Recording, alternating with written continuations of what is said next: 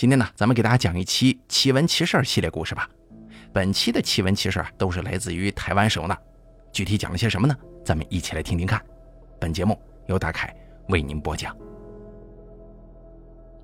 笔者我呀，因为工作原因经常去台湾，也常住过一年，认识了很多台湾地区的朋友。不知道是缘分还是什么呀，我总能认识一些庙公、乩童等等等等，也很喜欢听他们说这些事儿。不过我现在啊脑子有点乱，故事太多，我先一条一条的往下说吧。先说第一个事儿，撞车。黄姐是七零后，长得特别年轻，她不是那种嗲兮兮的台妹啊，她呢恰恰不失粉黛，跟着一个黑道大哥。黄姐一六八的个子，算闽南人当中高的了，大约只有四十公斤，特别瘦，但是人挺能吃。十年前，黄姐在台北一家美容院专业帮人做瘦身。那个时候流行精油推拿、点穴针灸，刚好黄姐祖上都是中医出身。得到这份工作之后啊，她并不怎么开心，因为老板娘总是让她推销客人买产品，但她知道啊，这些产品是完全没用的，而且很暴利，她的业绩自然也就不怎么好，并且还总是琢磨着想走人。但店里呀，忽然连续走了两个小妹。老板苦苦拜托黄姐千万不能走，叫黄姐搬进原先的员工宿舍，免费住，方便照看店呢。可是搬进去的当天晚上就诡异了，黄姐住在走廊的中间房间，整个走廊只有她。那天她半夜迷迷糊糊的醒来之后，听见剧烈的敲门声了。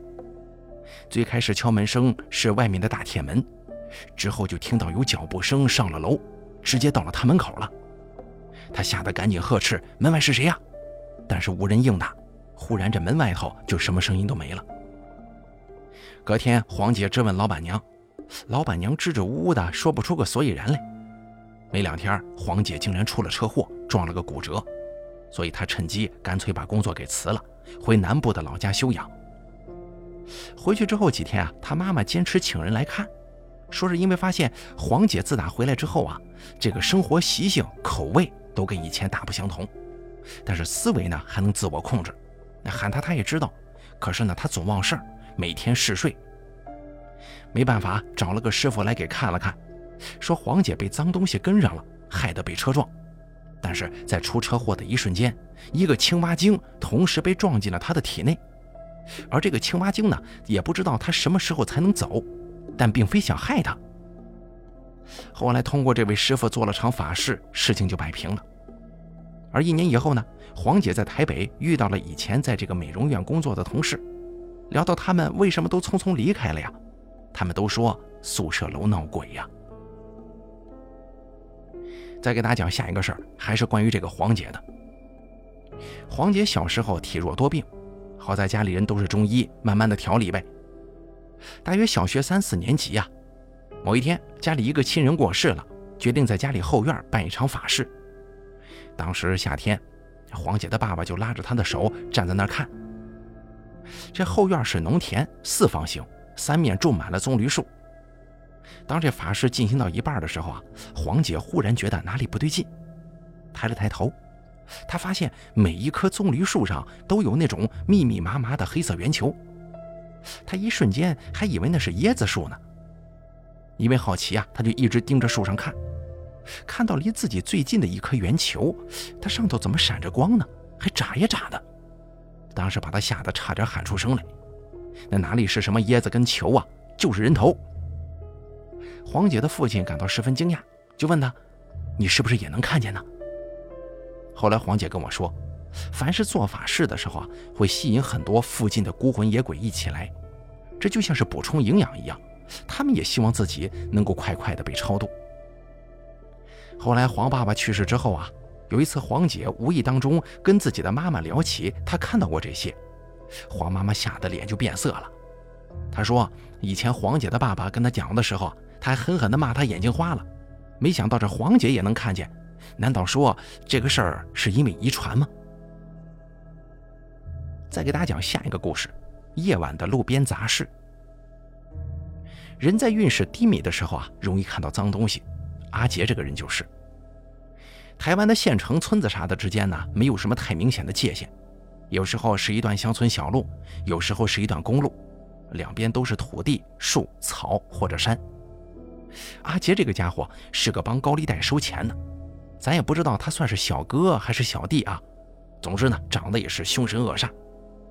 从来不相信鬼神的他，在骑车回家的路上，看到了一个没有脚的人伏在路边，就这么看着他。按照正常故事的发展，阿杰一定是出车祸甩出去了呀之类的，但是并没有。阿杰狠狠地骂了一句“干你娘”，就一路飞奔回家了，吓得出了一身冷汗。但是呢，他也并没发烧啊，或者哪里不舒服，这个事儿就这么结束了。后来阿杰二婚，洗心革面，自己开了一家当铺。还生了两个非常可爱的宝宝。还有一个人叫燕哥，燕哥呢，他是做这个殡葬行业的，可能做这行习惯了吧，胆子也比较大。一年前，他跟朋友开车过了南坎后一段路，不知道怎么过了一座桥，也不是正儿八经的桥啊，就是乡下溪水沟子上头搭的小木桥。他看到一个人背对着他坐在桥上，是一男的。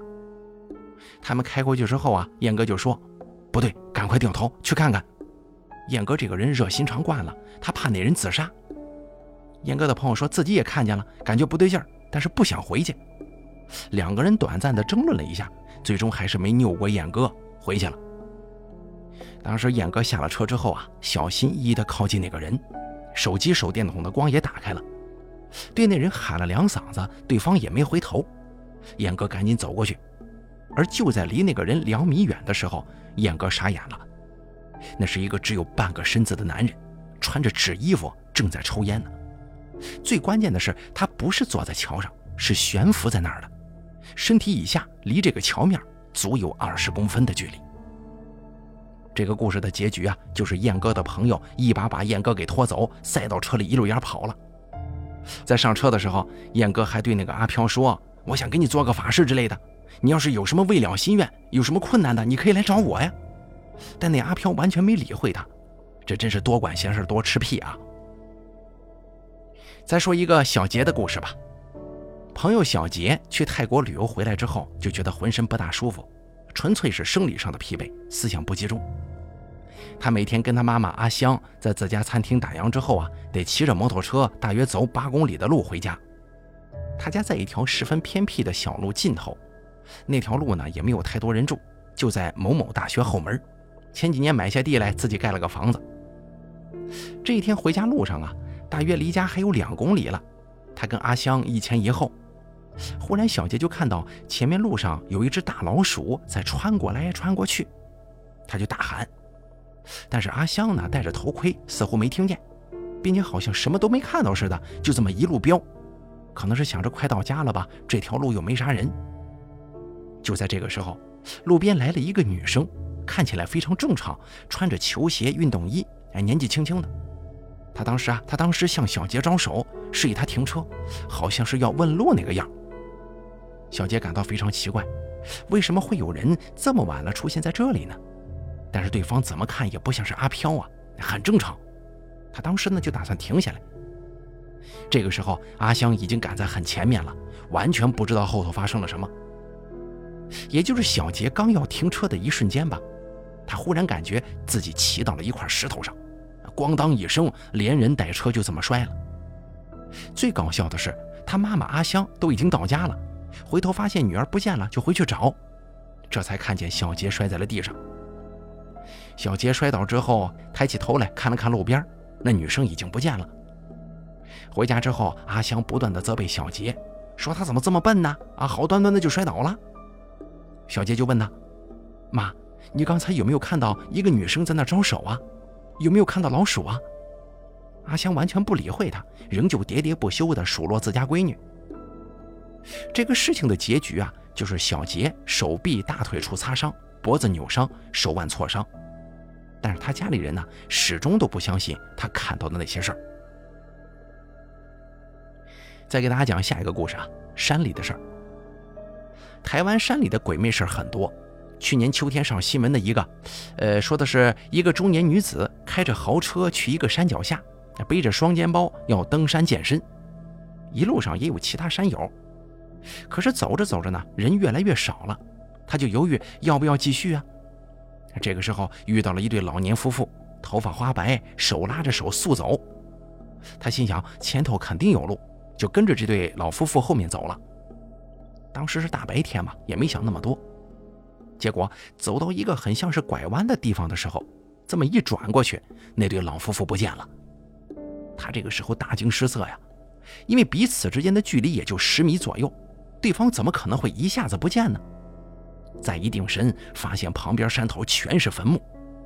要知道，台湾的坟山是很密集的，有很多人管这种地方叫夜总会，意思应该指的是到了晚上好像很热闹。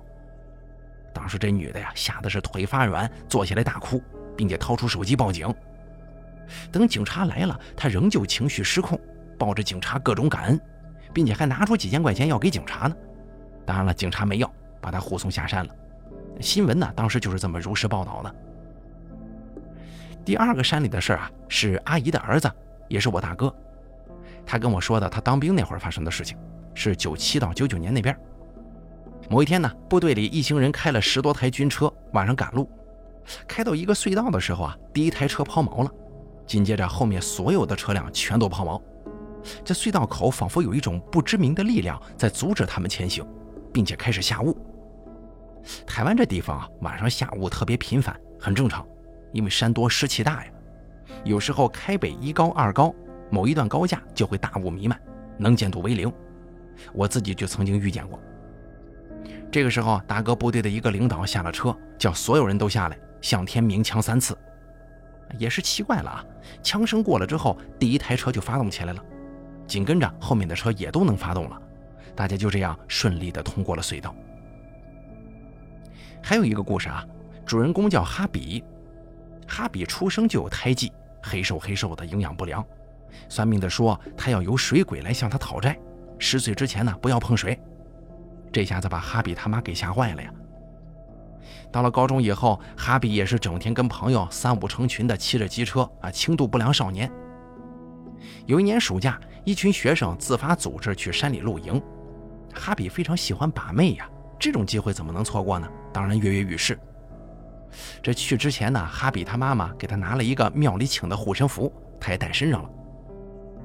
去了目的地之后，发现特别好的临溪边的位置都被人抢占了。最后没办法，哈比驻扎到了山坡上。第二天醒来之后，发现怎么这底下本来十来个帐篷呢，只剩下两三个呀，并且还是一片狼藉，赶快报了警。警察随后也赶到了。原因是夜里溪水忽然涨了起来，急流把旁边的人都冲走了，死了好几个呢。哈比说这个事儿要感谢他妈妈给他的护身符。事情发生在大约一九九五年那会儿，上过新闻。再给大家讲下一个故事啊。笔者我在台湾只遇到过一次很奇怪的事儿，也不知道自己是不是看花眼了。二零一五年五月份左右，我觉得自己挺胖的。笔者我呢是一个长年累月对自己身材非常有要求的人，于是决定晚上出去跑步。我住的地方后面是条溪，溪水两边非常热闹，晚上有好多好多人遛狗、散步、跑步。但苦于台湾确实地方小啊，我围着步道跑两圈才三公里。可是去街上跑吧，因为没有人行道，机车很多，担心不安全，于是我就晚上十点出门，觉得车子能少一点嘛。有一天跑完大概十一点多钟，我走在回家的一条街上，左手边是一排小平房，右手边是一条四车道，还算蛮宽的马路。我是顺着左边的小平房走的。当时路上没什么人，我走到一个十字路口等红灯，顺便喘口气歇歇。一抬眼，我看到左边的一扇铁拉门有一个人形影子，他呢戴着礼帽，男性在点烟，并且是动态的。问题是我四周一个人都没有，不知道这个影子是哪里来的。人们不是都说这阿飘是没有影子的吗？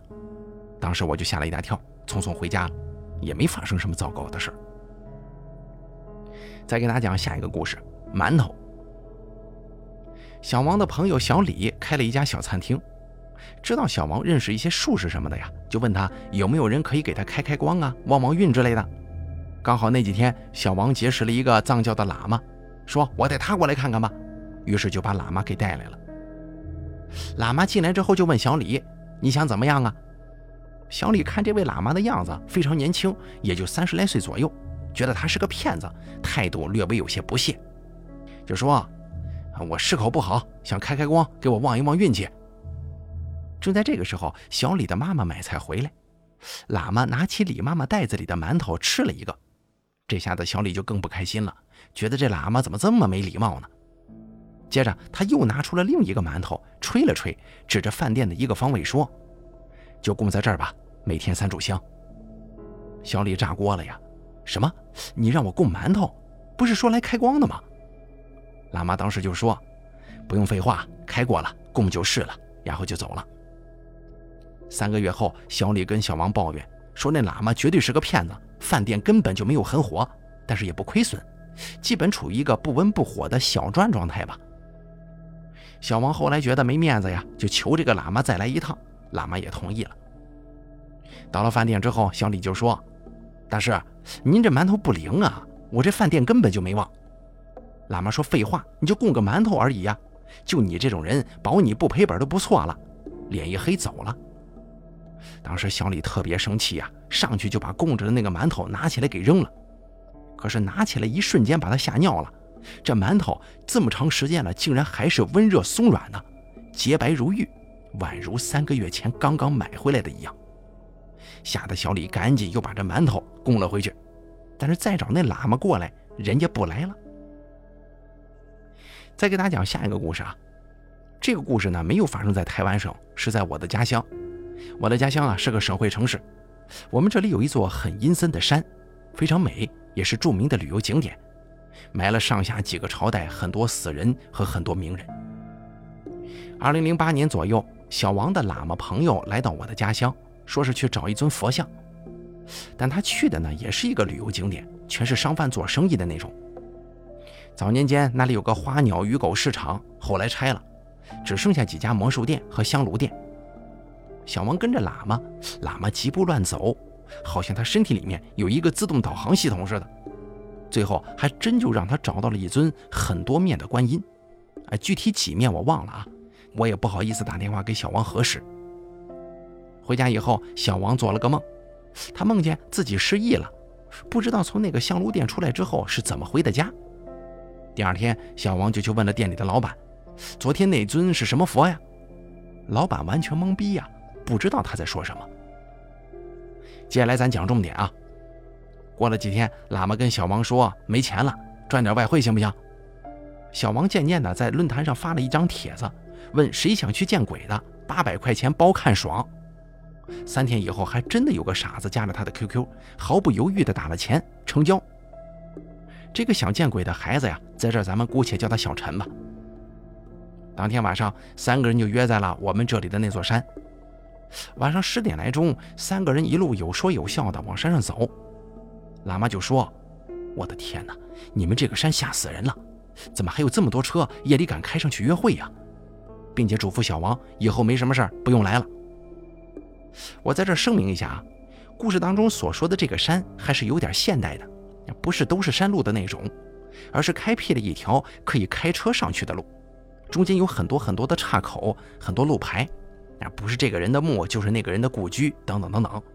总之呢，完全当做旅游景点对外开放。路过一处竹林的时候啊，这个喇嘛停了下来，说了一句话：“我的天哪，人海山海。”他说的应该是人很多的意思。小陈觉得吧，他在故弄玄虚，但小王是相信的。后来呢，他们决定换条路走。就在这个时候啊，开上了一辆车啊，咣当咣当的放着很嗨的音乐，超过了喇嘛三人，往竹林方向开，并且还溅了三个人一裤腿的积水。喇嘛看到这番景象之后就说：“糟了，这孩子要倒霉呀！”话音还没落呢，这车子在竹林口熄火了，车上下来几个人，说是抛锚了。这好端端的怎么回事啊？喇嘛不打算多管闲事，三个人继续上山顶。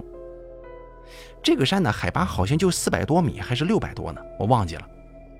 到了山顶之后啊，这个叫小陈的人耐不住性子了，就说：“不是说带我来看鬼的吗？这一路上屁也没有啊！”我这钱白花了。这个时候，喇嘛俯视了一下山下，郁郁葱葱的都是树。小王从包里拿出一大把香，喇嘛抽出来三根点上。哎，不知道怎么操作的啊，他一下子就把这个香竖立在一块光滑的大石头上了。小陈说：“这应该是有什么原理吧？小把戏吗？”喇嘛说：“你现在往山下的树林看看，能看到什么呀？”小陈瞅了瞅，就说：“我什么也看不见。”但是话音刚落，小陈就没再往下说了，这眼神都发直了。喇嘛拍了拍他，他也没反应。小王急了，就说：“哟，这怎么回事啊？会不会出事啊？”喇嘛笑了笑，拿出一大把香，就说：“小王，你善后，然后跟上。”说完之后，就把小陈的胳膊一反，捏住他的中指，开始下山。当时喇嘛那速度呀，快的就跟飘似的。小王匆匆一把把香点燃，也立在石头上，就赶紧去追这喇嘛了。小王一米八的个子，有点微胖，一路是连跑带喘的，没追上啊。跑到山腰处的时候，他眼看喇嘛小陈就在前头，赶紧上去抓了一下喇嘛的肩膀，说：“你跑这么快也不等等我。”这个时候，喇嘛回了个头，这回啊，小王吓得脸都白了。他发现喇嘛还是喇嘛，假不了，但是他的嘴巴是大笑的状态，一直咧到耳朵根。后来听说啊他的真身是罗汉啥的，这个不记得了。这个大嘴脸呢，就是他的真身像。当时小王也是知道喇嘛的身份的，但是第一次见到，免不了惊呆了，不再说话，一路下山。到了山脚，打了一辆车，而就在那辆车停下的一刹那，小陈这个时候才真正的醒了过来，非常懵逼。他清醒过来之后的第一句话就是：“妈呀，刚才我看到好多好多人呢。”再然后就是：“哎，为什么我下山了呢？我怎么下山的？”把小陈送走之后，小王就问喇嘛：“那小陈会不会有事啊？”喇嘛说：“当然会呀，他看了这么多呢。”不过也不会出什么大事儿顶多就是生一个礼拜的病。小王又问他：“你的真身原来跑这么快呀？”喇嘛说：“什么呀？我是喊了十几个小鬼抬我们走的，这么累我才不用跑呢。”然后就对小王说：“你这死小鬼，敢拍我肩膀，你想死啊？”后来没过多久，喇嘛就走了，到现在也没有再来过我们家乡。以后如果他再过来的话，希望能够有缘见一见他吧。当时我听到这个故事之后啊，觉得很不可思议，但我相信是真的。小王应该不会骗我，因为小王这个人呢，他也不是一般人。不过咱们听故事的朋友，你们信不信的，这个无所谓了，就当我吹牛逼好了。再给大家讲下一个故事啊。第一次真正的看到阿飘啊，应该是我大约四到五岁之间。为什么我印象这么深呢？那个时候啊，我家里拆迁，我不得不跟外婆分离。外婆住到了舅舅家，我只有每个周末才能去舅舅家跟外婆团聚。那个时候还没有双休呢，是一个星期单休，一个星期双休，这么轮着来。冬天的晚上，我去了舅舅家，他家特别小，当时的格局是一进门是一个非常黑暗的短走廊，左手边依次是厕所、厨房，穿过走廊左边是个小客厅。我外婆的床就在左边客厅，顶着左边的窗户。走廊右边是个门，里面是我舅舅舅妈的房间。我晚上跟外婆挤在客厅左边的床上，我睡在里面，更靠窗口。我们离舅舅的房间门口呢，最多最多也就四米的距离。当时呢，听我外婆讲完故事之后，熄灯睡觉。我是翻来覆去，怎么也睡不着。窗外有一丝光透着，室内还有一点光亮。我很确定啊，当时我的确没睡着，是在一个十分清醒的状态之下。这个时候，我看到走廊走出来两个人，穿着白色衣服，看不清脸，挺高大，好像都是男的，也可能是一男一女。只见他们两个走进来之后啊，没有往左边看，径直走进了我舅舅的房间。当时把我吓坏了，赶紧摇醒我外婆，大喊：“有坏人进来了！”外婆打开灯之后，我就对她讲了刚才我看见的事儿。外婆一直安慰我说我是看花眼了，但我知道根本就不是什么花眼，我看的真真的。于是呢，我们就开着灯睡了一夜。之后我也没有像传说当中的发高烧啊什么的，啥事儿也没有。而这第二次经历就把我折磨惨了。我高中毕业跟同学去云南玩，在丽江的时候一个人瞎转悠，发现了一些真真假假的旧货店。也不知道我怎么鬼迷心窍了，买了好几个脏兮兮的少数民族的肚兜回去，还有那种小鞋子。回家以后啊，我妈把我骂了个狗血喷头，花了两千多块钱买这么一堆破玩意儿，有毛病啊！结果自从我到家的那天开始，不论是晚上还是白天，不论什么时候睡觉，只要闭上眼还没睡着呢，就立刻会被鬼压床，整整折磨了我半个月睡不好。那时我被压了之后啊，就念这个南无阿弥陀佛，但是脑子里想是想了，但就像失忆了一样，哎，怎么都念不出来，怎么都想不起这几个字怎么读。后来我一压床啊，就想观音菩萨的神像，缓缓地从远方而来的样子，就会马上清醒过来。但如果再睡呢，还是会被压。这半个多月我瘦了整整十斤呢，就剩八十斤了。我妈知道以后啊，非常彪悍的一把火。把我买的那些肚兜啥的全给烧了，但还是没用。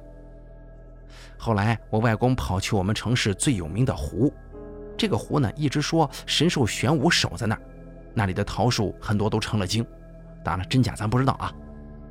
外公摘了一根很大的这个桃树枝子回来，然后买了黄纸，用剪刀在这个黄纸上戳洞，再拿到十字路口用桃树枝挑着把它们烧了。哎，就是这么神奇，烧完我就不被压了。太牛了！高中之后呢，逼着我去了国外，住在一个小山头。山头后面有一座围墙，很高。我们从来没有想过要翻过去看看是什么。那栋房子里的人都说见过不干净的东西，只有我呼呼大睡，啥也没感觉。天天乐呵呵的喂喂狐狸呀，看看书啊，吃吃饭。后来无意当中登高，发现那个围墙的外面是超级大的一片公墓。后来大家一起把房子给退了，就搬去了学校的公寓。在二零一四年的夏天，又发生了一件事，把我吓了一大跳。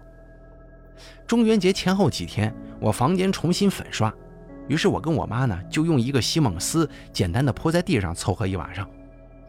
当天晚上，我站在阳台抽烟的时候，十一点多，一直听到风铃的声音。人不都说风铃招鬼吗？我抬起头来到处找，这也没看见呢。当天晚上睡觉迷迷瞪瞪的，可能有两三点了吧。忽然之间，家里的座机响了，很少有人打我家座机的，更别提凌晨了。当时的我吓得大气也不敢喘。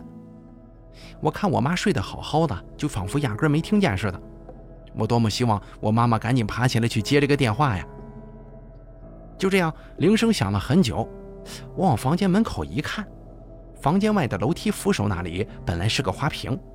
但是站了一个比花瓶高的小孩，黑乎乎的一团。我努力揉着眼睛仔细盯着看，当时我他妈就火了。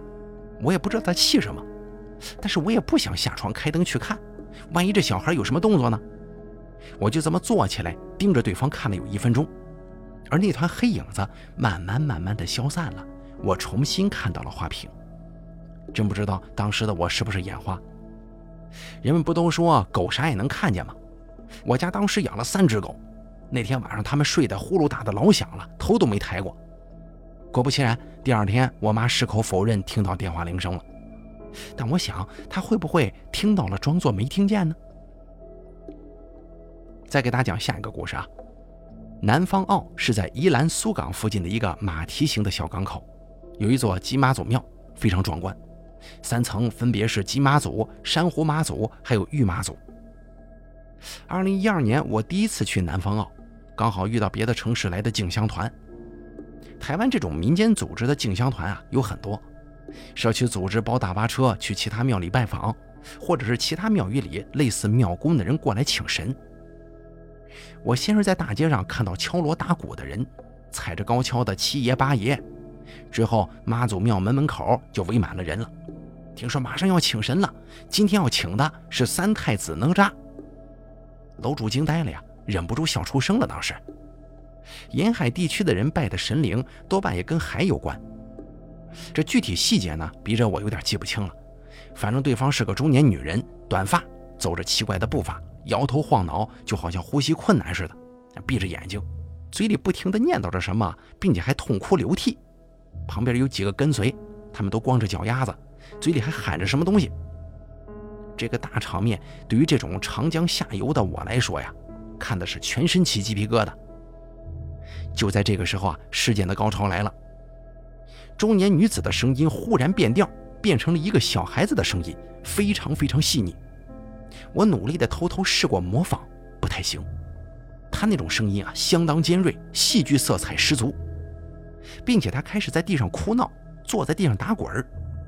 紧接着，被三太子上身的这个女的开始狂吃零食，这些零食呢是之前的香客准备好的。这个时候，我朋友拉我去吃饭了。啊，我也不知道三太子显灵之后给大家做了什么疑难解答。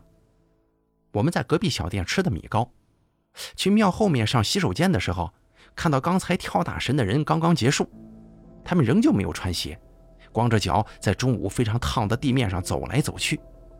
而那个女人脸色不大好，一言不发，正坐在庙门口休息呢。到了晚上，跟着年迈的老人聊天，吹着海风，听他们讲故事。有一个老人的故事是，小时候啊，他就生在这个港口，身体非常非常虚弱，七八岁的时候总是生病，小学都没去上。有一天，他呢去他的姨母家玩，姨母叫他去仓库拿什么东西，他就去了。按照姨母跟他讲的地方找，找了半天没找着，他就一个箱子一个箱子的挪开找。而当他搬到最后一个箱子的时候，吓得一屁股坐地上了。他看到了一个非常矮小的老爷爷。身材像是一个四五岁的小孩这么大，正盘坐在地上，微笑着闭目打坐。他披散着白色头发，一身白衣，面带红光，全身都隐隐约约的散发出白色光芒。他吓得用力咬了一口自己的手，疼得没敢喊出来。刚要撒腿跑呢，这位老爷爷闭着眼睛笑着说：“哎呀，让你看到我了。”这小女孩回去之后啊。她也不知道为什么没有跟任何人说起这个事儿。那天她跟我讲起这件事情的时候，还笑着说：“哎呦，憋着这么多年，跟一个陌生人讲了，眼泪都要流下来了。”重点是啊，这个女孩回去之后没多久啊，她身体上的毛病都好了，身体素质也变得强壮了。但糟糕的是，她后来变成了一个大胖子，除了婚姻不太幸福以外，嫁给了一个渣男，但她人缘变得十分好了，儿子们也孝顺。虽说年事已高吧，但仍旧身体健康，精神抖擞。祝这位老人家幸福长寿吧。大家说，这个世间到底是否存在咱们从书本里看到的，或者说电视剧里看到的那些有名头的神仙呢？这个咱们没有办法详细考证。但人呢，始终应该怀着一颗善心，冥冥之中一定会有某种力量在保护着我们的。行了，这个关于台湾省的一些奇闻奇事儿，咱们就讲到这儿了。感谢您的收听，下期节目不见不散。